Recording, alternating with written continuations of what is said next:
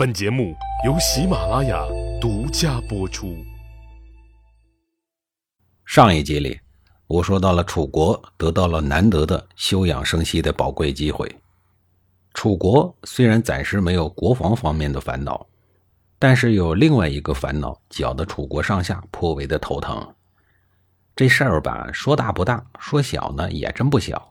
国君没儿子，当时楚考烈王年近三十了，在古代这算是老大不小了。他也可能是这一段时间压力太大，临时患上了不孕不育症，要不然怎么身边妻妾成群，一个都没有怀孕的？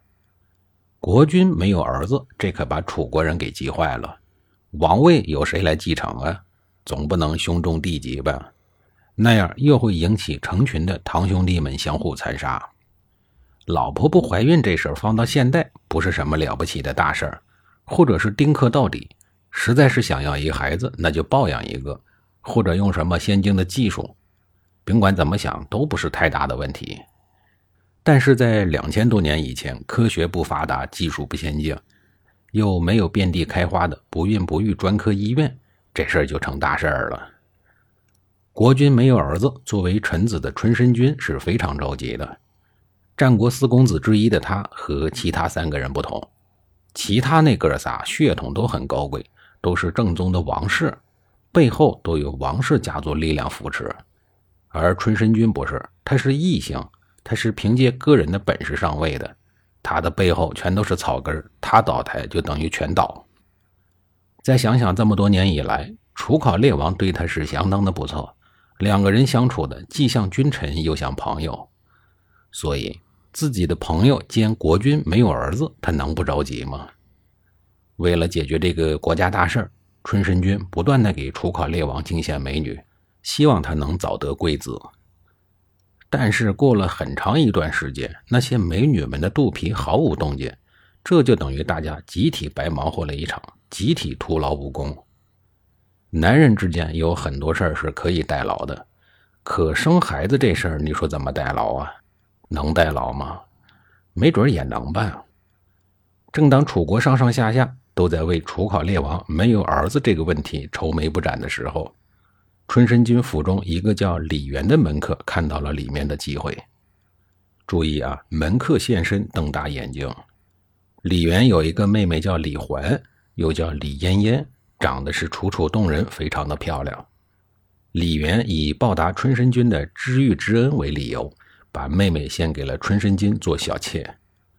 几度春风以后，李嫣嫣的肚子里就怀了春申君的骨肉。李渊知道。自己出人头地的机会来了，于是他向春申君建议说：“隐瞒李嫣嫣怀孕的消息，把李嫣嫣献给国君。这样一来，李嫣嫣如果生了一个儿子，那就是下一代楚王。到时候再说出实情，楚国一切事务就完全掌握在春申君的手里了。”听完门客李元的建议，春申君感到比较犹豫。让自己的儿子成为楚王，这个诱惑确实非常大，但从道德和对国君的忠诚方面来说，这却是大逆不道的。李元看出了春申君拿不定主意，于是又说：“楚王没有子嗣，将来去世以后，王位就会传给他的兄弟，而这些人跟您的关系万一不和，到时候您又如何保持住现在的地位和封地呢？”春申君还是犹豫不决，十分的为难。门客李元继续激烈的怂恿说：“一朝天子一朝臣，而且您过去做了大量的政治改革，得罪了不少楚国的王室兄弟，难免他们以后向你发难。”这一句话击中了要害。吴起被楚国王室贵族攻击的血腥场面，仿佛就在昨天，仿佛就在眼前。春申君终于下定决心要当一次隔壁老王了，愿意把自己已经怀有身孕的小妾献给楚考烈王。做完了春申君的工作，李元还得做自己妹妹的工作。他劝妹妹离开春申君，投向更广阔的楚王宫殿。这个李嫣嫣也是一个奇人，不但一口答应了哥哥，还主动跑去劝说春申君。说要抛弃个人私情，成大事者都有付出云云。殊不知春申君早已经做好决定了。两个人把离婚的事儿谈得比结婚还愉快，可谓是一拍即合。很快，李嫣嫣就被送到了宫中。楚考烈王一直在笑纳春申君进献的美女，所以这一次他也没觉得有什么异常。